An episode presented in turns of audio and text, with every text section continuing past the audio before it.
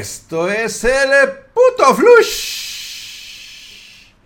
de la información, el único medio en todo internet que te platica las cosas reales del mundo de la tecnología, de la PC Master Race, de los videojuegos, de las consolas, de la PC, de todo lo relacionado a este mundo del entretenimiento a través del internet, del omniverso, del multiverso e incluso del de lo que también conocemos como podcast. También para, digo, para los que escuchan los podcasts, ahí tenemos justamente esta información. Y pues bueno, no solamente eso, también te ayudamos a tener una excelente opción para que eh, sepas acerca de lo que eh, se viene en cuestiones de economía, para que no te vayan a agarrar distraído. Aquí puedes tomar tu mejor decisión. Y hablando justamente de eso, ya estamos en nuestro buen fin. Vaya, vaya descuentos, precios, promociones que tenemos. Entra a nuestra página spartangeek.com o si lo prefieres, también puedes entrar a nuestro TikToki, en el cual tenemos nuestro perfil. Ahí viene un link que te va a llevar directamente a nuestro WhatsApp. Ahí vas a poder pedir toda la información necesaria que necesites tú para saber los precios, qué es lo que está, qué es lo que no está, qué es lo que vamos a tener en promoción, qué es lo que va a estar en promoción, todo ese rollazo. Y pues eh, también en nuestras redes sociales de Facebook, Twitter, Instagram, ahí tenemos, vamos a tener toda esta información. Si lo prefieres, también estamos en nuestro correo electrónico que es pedidos arroba y con todo esto abrimos esta famosísima y siempre requerida sección de noticias. Y vaya que son noticias crudas el día de hoy. Vaya, vaya, vaya, vaya. Tacubaya, sabíamos que iba a pasar y realmente pasó. Como ustedes saben, pues eh, Twitter pasó de manos, ahora está en manos del señor Elon Musk, el cual eh, muy a mi parecer, este tipo es un sociópata, el cual pues simplemente pues ha tenido la, la visión de hacer muchísimo dinero y con ello pues prácticamente darle rienda suelta a su sociopatismo. Y es que ahora con Twitter Blue, el sistema de verificación de la red social que está causando una serie de problemas, no solamente a los usuarios, sino también a empresas como Nintendo, en este caso en el mundo de los videojuegos y Valve están siendo imitadas por estafadores que aprovechan todo esto para ganar adeptos y quizás hasta ganar un dinerillo por ahí que se les esté filtrando, como ya sabes, ¿no? Te invitamos a formar parte de nuestro proyecto, pero tienes que darnos unos 100 dolarucos para que te podamos meter en el proyecto, ya sabes, y no va a faltar quien caiga en las garras de estos cabrones. Y antes, y antes de la implementación de este nuevo sistema, obtener una cuenta en Twitter verificada no era un proceso, pero para nada sencillo, y requería pruebas de notoriedad o cierta importancia dentro de algunas áreas de especialización. Ahora que el sistema se ha abierto, pues bueno, prácticamente cualquiera que esté dispuesto a pagar la red social, pues se plagó de estafas en pocas horas. Y algo que muchos ya habían predicho de lo que iba a suceder. Una cuenta verificada e identificada como Bad Software aprovechó la marca azul para hacer el anuncio falso de una nueva plataforma llamada Ricochet Neon Prime. Sí, así como lo oyes, Ricochet Neon Prime, una plataforma. Si bien es relativamente fácil identificar este anuncio como un engaño, cualquiera, cualquiera que no sepa cuál es la cuenta oficial de Valve podría confundirse con bastante facilidad. Y créeme que sí hay quien cayó. Y pues, no solamente le pasó a Bob, sino que ahora también le sucedió otra cuentita falsa con el nombre de Nintendo Ofus, que se identificó como perteneciente a Nintendo de América. En este caso, aprovechó la ocasión para hacer una broma y publicar una foto de Mario en una pose pues bastante ofensiva, o sea, algo así como el estilo de drag y pues bueno, otra cuenta verificada que ya está baneado, por cierto, promocionaba la llegada de un nuevo Super Mario Galaxy para Nintendo Switch. De momento, de momento, eh, la única forma de diferenciar entre las cuentas verificadas legítimas y las que no se han ganado este distintivo pagando es mirando los datos de cada perfil. O sea, sí, tienes que leer, Cosa que pues ya en estas alturas de nuestros conocimientos técnicos y sobre todo del mundo del Internet es muy difícil que ocurra. La lectura de comprensión prácticamente ha pasado desapercibida para estas nuevas generaciones de chavos que pues prácticamente son muy visuales. Eh, tienen que estar pegados prácticamente con un video explicativo de bolitas y manzanitas con palitos para que puedan entender este siempre piden el consabido contexto. ¿Cierto? ¿No es cierto? No, están de la santísima. Bueno, pero bueno, ahí está y pues parece ser que eh, en el caso de las cuentas de mayor reputación hay información que la cuenta está verificada porque es una persona destacada en algún gobierno. Obviamente también le pasó. Eh, Twitter, estos del pajarito. acaban de suspender la posibilidad de suscribirse por TweetBlue. O sea, se perdí la oportunidad de tener mi propia cuenta verificada por 8 dolarucos que tengo que estar pagando mensualmente. Fíjate. Yo la verdad no creo que esto vaya a pasar. Seguramente me voy a pasar a Mastodon. Entonces, por aquello del no tú más, porque yo sé que esto se va a convertir en una auténtica burla por parte del señor eh, Elon Musk. La idea de comprar Twitter era para destruirla, no para hacer dinero ya el tipo está medio zafadón. Y pues bueno, esto se produce poco después de que eh, Twitter, como comentábamos eh, hace un momento, pues inundara de cuentas falsas, como cualquier persona podría eh, pues comprar el cheque azul de verificación, pues bueno, pues no se hizo esperar e incluso le pusieron una verificación a una cuenta falsa de Elon Musk donde estuvo soltando toda la calabaza este, relacionada y pues así es como eh, una tonta idea pues termina siendo una idea muy muy tonta y costosa. Y otras empresas han perdido incluso millones de dólares por esta situación. Pues vamos a ver qué tal van a empezar las demandas. Van a empezar las demandas, eso es lógico y obviamente van a destruir al por mayor. Y pues bueno, Hablando justamente de destrucción en este putisísimo flush, la guerra en Ucrania podría frenar por completo la fabricación de chips. Así es, señores. Así es, se los dije, se los comenté, obviamente que esto tenía que darse en un momento determinado. Se los comenté que iba a haber incrementos de precios. Nadie me quiere creer porque dicen, pues es que es drag. Él vende tecnología, pues obviamente a él no le conviene que bajen los precios. Al contrario, papi, a mí me conviene que bajen porque así me da más margen de ganancia y yo puedo ser más competitivo. Si a mí me suben los costos, pues obviamente tú no vas a comprar. Y a mí lo que me interesa es que me compres, güey. O sea, ya se entiende. O sea, no es porque yo diga que van a subir los precios, es que van a subir porque yo te lo estoy diciendo en este momento, y es que ya algunos analistas expertos, eh, pues obviamente tomaron las palabras de Darak muy en serio y advirtieron que la invasión a Rusia en Ucrania podría paralizar las cadenas de suministro de las fábricas de semiconductores. Y eh, pues ahora empiezan ya las preocupaciones, ya que se están agravando por el aparente cierre de dos importantes proveedores de gas neón en Ucrania. Así es, en Ucrania hay dos proveedores de gas neón. Y pues eh, ahí la agencia Reuters calcula que los dos proveedores de neón de Ingas y Cryon eh, producen entre el 45 y el 54% del neón del mundo mundial para la fabricación de chips. Y esto, pues obviamente, eh, pues es una información proporcionada por las mismas empresas y la firma de investigación de materiales electrónicos llamada TechSet.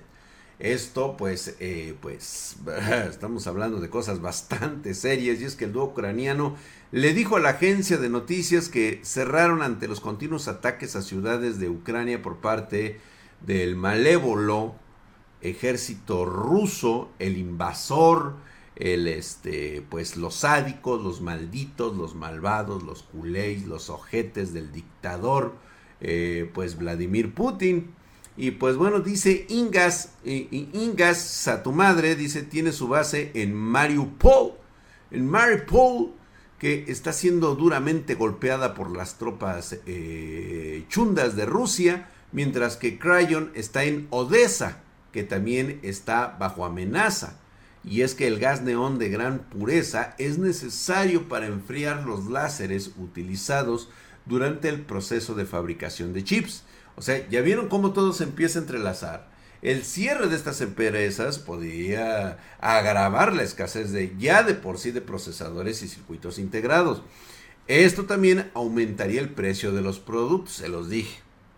Como advirtieron algunos observadores ya de la industria, aunque por X situación, no sé, ya lo saben los fabricantes, incluidos Intel y TSMC, eso, este, pues bueno, ellos eh, pues están comentando que aún puede ser un riesgo mínimo para, para ellos dos, pero este, pues ahora sí que, digo, son grandes jugadores del mundo de la tecnología, probablemente se hayan abastecido de gas yo diría que sí. TSMC estoy casi seguro que llenó sus, tanques o le llenaron el tanque al igual que a Intel y que hayan buscado otros proveedores tan pronto se iniciaba la ocupación rusa a, Ucrania.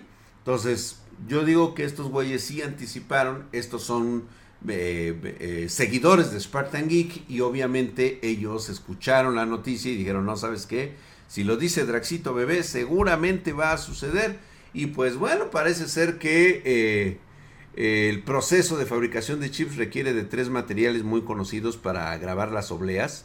Por aquellos que no lo tengan muy bien entendido, que es el neón, el fluoruro y el argón, que no pueden faltar uno de ellos en la producción de chips. Y por ello es que estas empresas como TSMC están trabajando en soluciones propias para producir neón a pequeña escala y que pues no se vayan a quedar ellos sin gas pero de manera continua. La idea que tiene esta compañía es acumular suministros durante al menos cinco años, lo que garantizaría los planes de expansión que tiene actualmente ya planificados. Estos güeyes se van a ir de Taiwán. Tienen que salir de Taiwán y realmente pues ya están en la fabricación de una empresa, me parece que en Estados Unidos, ahí les han dado cobijo y ya saben que los gringos cuando dicen esta empresa puede producir aquí en, en Estados Unidos y que se vayan a chingar a su madre los chinos, Adelante, papá. Sea bienvenido porque en este putisísimo flush, se los dije, ¿eh? se los estoy advirtiendo desde ahorita para que después no vengan con que en enero, ahí por ahí de diciembre, enero, ay, drag, es que ya subieron los precios, es que yo le hice caso a mi techtuber favorito y él me dijo que iban a bajar, pues si ese güey no sabe nada del mercado de la tecnología, será muy chingón, no, ni tan chingón, nada más es medio técnico el güey, le medio sabe pues obviamente, pues digo, está muy bien, no tengo ningún problema que den información a veces incluso falsa, pero otra cosa es que conozcan por ahí el mundo real del mercado de la tecnología, es totalmente diferente y, y se maneja ¿sí? por otras personas que nada tienen que ver con lo técnico. Eso, a ellos no les importa, lo que les importa es el billete. Entonces, pégate aquí con los expertos de Spartan Geek que tanto con tecnología de forma técnica como también comercial. Y es que te comento esto porque IBM presentó ya la computadora cuántica más grande del mundo. Sí, así es. Es una madresota, Es un nuevo procesador llamado Osprey con 433 qubits. Ay, güey, se escucha muy loco, ¿verdad, güey? ¿Quieres saber qué es un qubit? búsquenlo en internet, güey. La verdad es que no les voy a decir. O sea, eso es chamba de ustedes, por favor. Sí, también no quieran todo peladito y a la boca. Porque acaban ya de presentarla en este 2022 y se logró. Esto demuestra que IBM eh, realmente está por alcanzar la marca de los 4000 qubits para finales del 2025.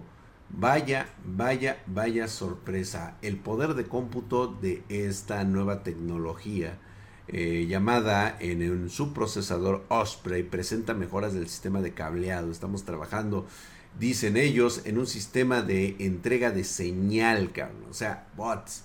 ¿Qué estamos hablando? Que prácticamente el tamaño de esto que te estoy diciendo, que es una supercomputadora cuántica, cabe prácticamente en la palma de tu mano. Así es, güey. Así de grande es, güey. O sea, si hablamos en términos quantum, esto realmente es monstruoso, güey. O sea, está gigantesco en comparación a lo que se conoce propiamente y lo que debería de ser una supercomputadora cuántica que estará lista para el 2025. ¿Te imaginas jugar Minecraft en una computadora que te ofrece 4000 qubits? O sea, dices, órale, güey. Todos están quedando así en este momento diciendo, drag, no seas mamón. ¿Cuánto representa un qubit? ¿Cómo que no saben? O sea, ya deberían de saber. esto es algo que no se... ay, ay, ay, a veces. Miren, se los explico y después no digan que le sale un humo de la cabeza, ¿sale? Un qubit o un bit cuántico en inglés llamado quantum bit o qubit es un sistema cuántico de dos estados propios y que puede ser manipulado arbitrariamente. Solo puede ser descrito correctamente mediante la mecánica cuántica y solamente tiene dos estados bien distinguibles mediante medidas físicas. También se entiende por qubit la información que contiene ese sistema cuántico de dos estados posibles. En esa aceptación, el qubit es la unidad mínima y por lo tanto consecutiva de la teoría de la información cuántica. Es un concepto fundamental para la computación cuántica y para la criptografía cuántica, el análogo cuántico del bit de en informática. Su importancia radica en que la cantidad de información contenida es un qubit y la particular, la forma en que esta, información puede ser manipulada son fundamentales y cultivamente diferentes a las de un bit clásico. Con eso tienen. Pues bueno, y es que en este putisísimo Lush especialista. Ahora sí vámonos con los especialistas. El especialista de Corsair ya abrió la boca. El güey está dando una explicación para el problema de los conectores de la GPU RTX 40. Sí, esos que según están tostando algunas tarjetas gráficas, que no es propiamente culpa de la tarjeta gráfica RTX 4090. Se habla que de los conectores del sobrecalentamiento de estos 16 pines que alimentan esta tarjeta gráfica. Y pues bueno, siguen surgiendo teorías ah, eh, sobre los posibles causas del problema, pero ya este güey, el especialista de Corsair, saludos cabrón, no puedo decir tu nombre, obviamente, porque entonces me chingan los de Corsair y van a saber quién fue el cabrón que me dijo. Entonces, este, parece ser, y estábamos en lo correcto, es una mala instalación del conector de 12 BHP Power. Es el que está detrás del problema de la RTX 4090. Así, de huevos de yemas. Ya eh, Johnny Guru de Corsair, por eso no quise decir tu nombre, güey, porque ya eh, nada más te conoces como Johnny Guru en las redes sociales de Corsair, ha publicado los resultados de sus propias pruebas y también habla de las pruebas realizadas por Gamer Nexus y otros putos y muestra sus propias pruebas en donde ninguna de ellas logró decirnos por qué está fallando el conector. Se los dije, señores, se los dije. Se los advertí, no hagan caso a esos techtubers chaquetos. Sobre todo los de España. A esos putos no les hagan caso, porque ya ves que son bien pinches mentirosos y sobre todo suelen hacer clickbait. Y ahí van los pendejos latinoamericanos a hacerles caso. Pues no, señores. Ni siquiera con pruebas de laboratorio se pudo identificar cuál es el problema que lleva a este sobrecalentamiento. Y yo se los dije, señores, esto no es un problema de fabricación. No hay una situación clara de las conexiones porque se probó con una fuente de alimentación Corsair, la HX 1500i, con tres cables PCI Express conectados al adaptador de 6 pines de Nvidia. Y pues ahora sí que consiguió varios conectores de 12, de 12 volts H Power y demostró que uno de ellos, aunque muy dañado por el propio Johnny Guru, no superaba los 50, o sea, lo manipuló para que se dañara y aún así no superó los 52 grados. No pudo simular el problema. Y reitero nuevamente, aquí lo demostramos y aquí lo hicimos y se los dije. Señores, el hecho que tú no sepas armar bien correctamente un equipo de cómputo no significa que los fabricantes hayan hecho mal su trabajo. Este güey de Johnny Guru, o sea, ya no le dan caso al drag, o sea, digo, vamos, están los especialistas, están los chonchos, los grandes. Dice que el conector de 16, de 16 pines no es nada fácil de poner. Y eso lo sabemos aquí en Spartan Geek. Porque hemos puesto bastantes y nos hemos verificado que efectivamente tenga que ser la conexión. Y hasta puede ser algo bastante difícil si no estás seguro de lo que haces. Así lo dice Johnny Guru. Lo dice la ciencia, no lo dice Drag, lo dice la ciencia. Y eso hace que no lo pongan bastante bien hasta el fondo. Señores, si no han tenido una relación sexual, es imposible que lo metan hasta el fondo. O sea, a los que les pasa estas situaciones, significa que no han tenido sexo. Ya saben quiénes son. Es fácil identificar el problema.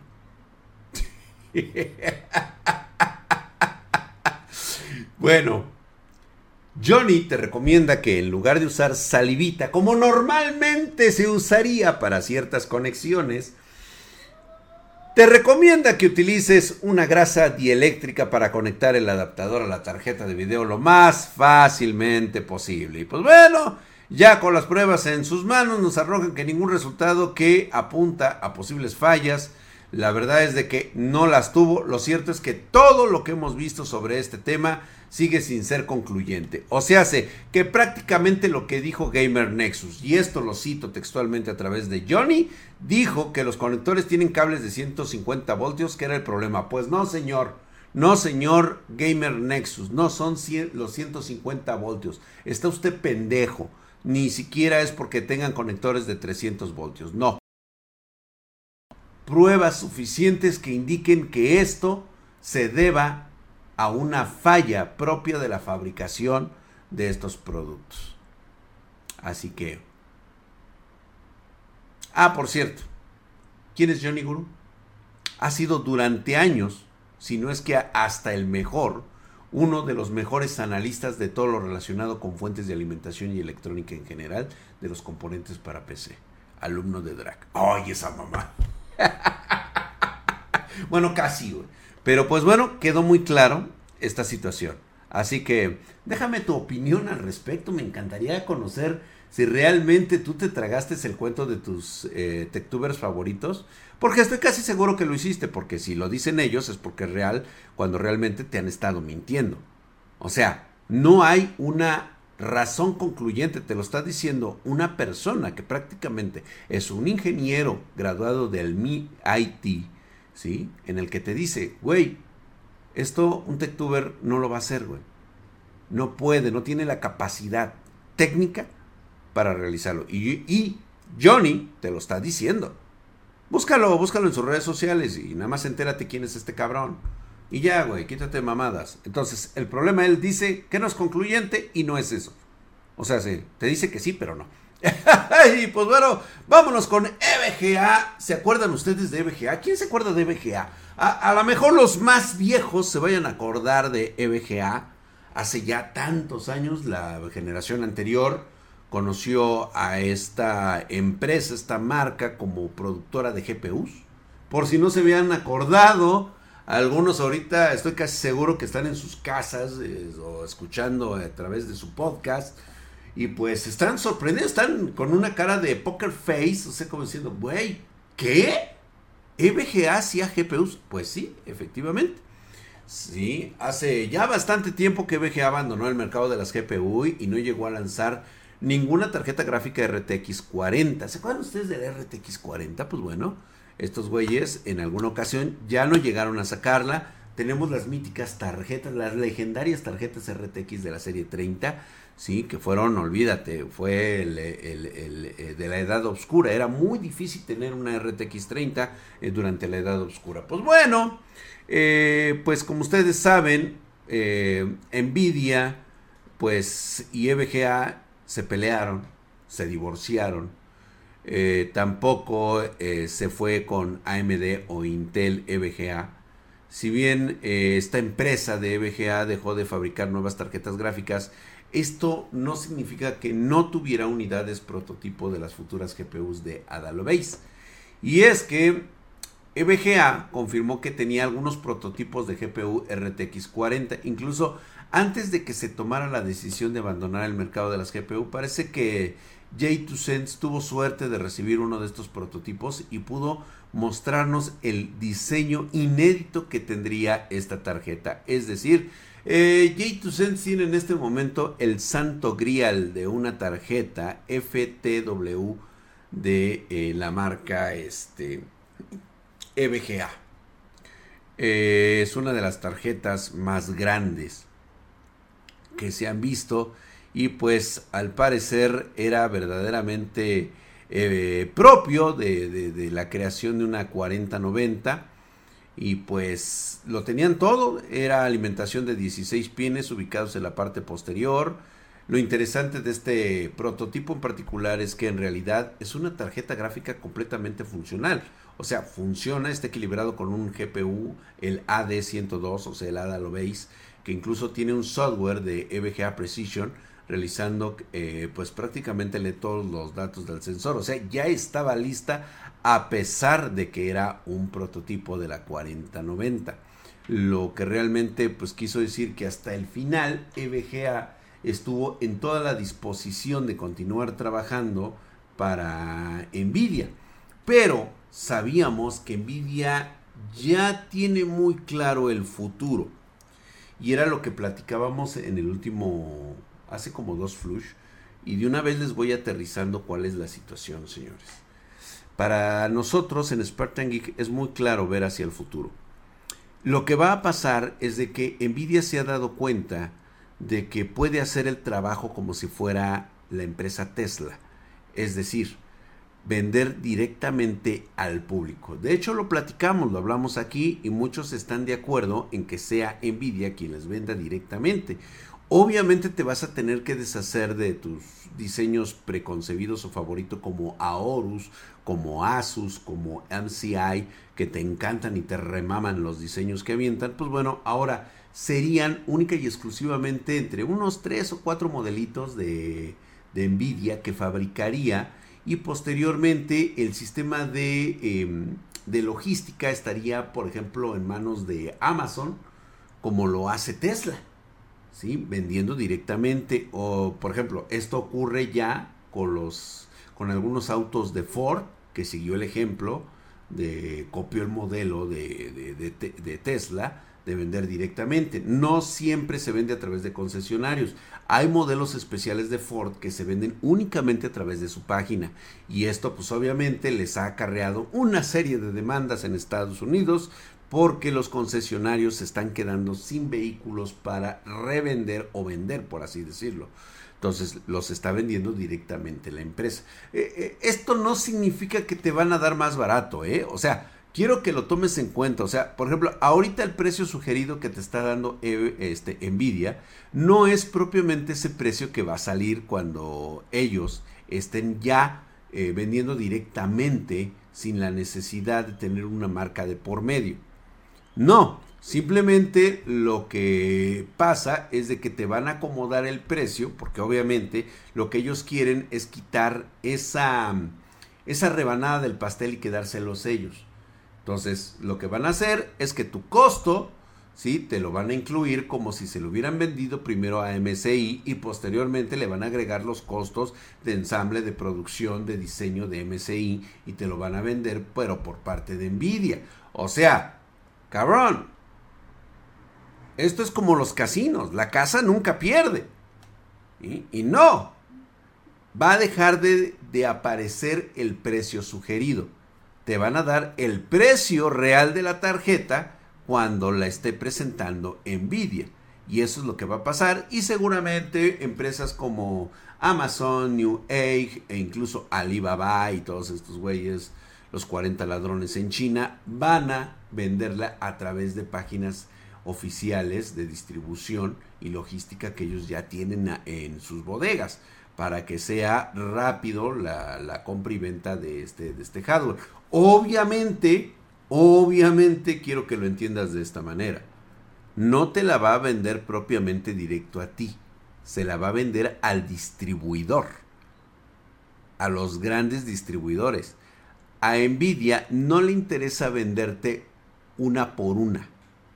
No, a ellos, a esos güeyes les vale verga. Lo que ellos quieren es de que sea el mayorista el que compre directamente a través de Amazon y al que elimina de intermediario es a la marca en sí. ¿Loco? Bueno, ya pasó. Quien se dio cuenta fue EBGA. Y pues bueno, ahora ya saben ustedes que a Nvidia le va y le viene que se vaya EBGA. Pues bueno, vámonos señores, estas teorías conspirativas me dieron hambre y pues los espero en el próximo Flush. No olvides que vamos a tener nuestro buen fin, ya están los precios en este momento, así que acércate con nosotros y pregunta por todo lo que se viene de promociones en el buen fin. Hasta la próxima.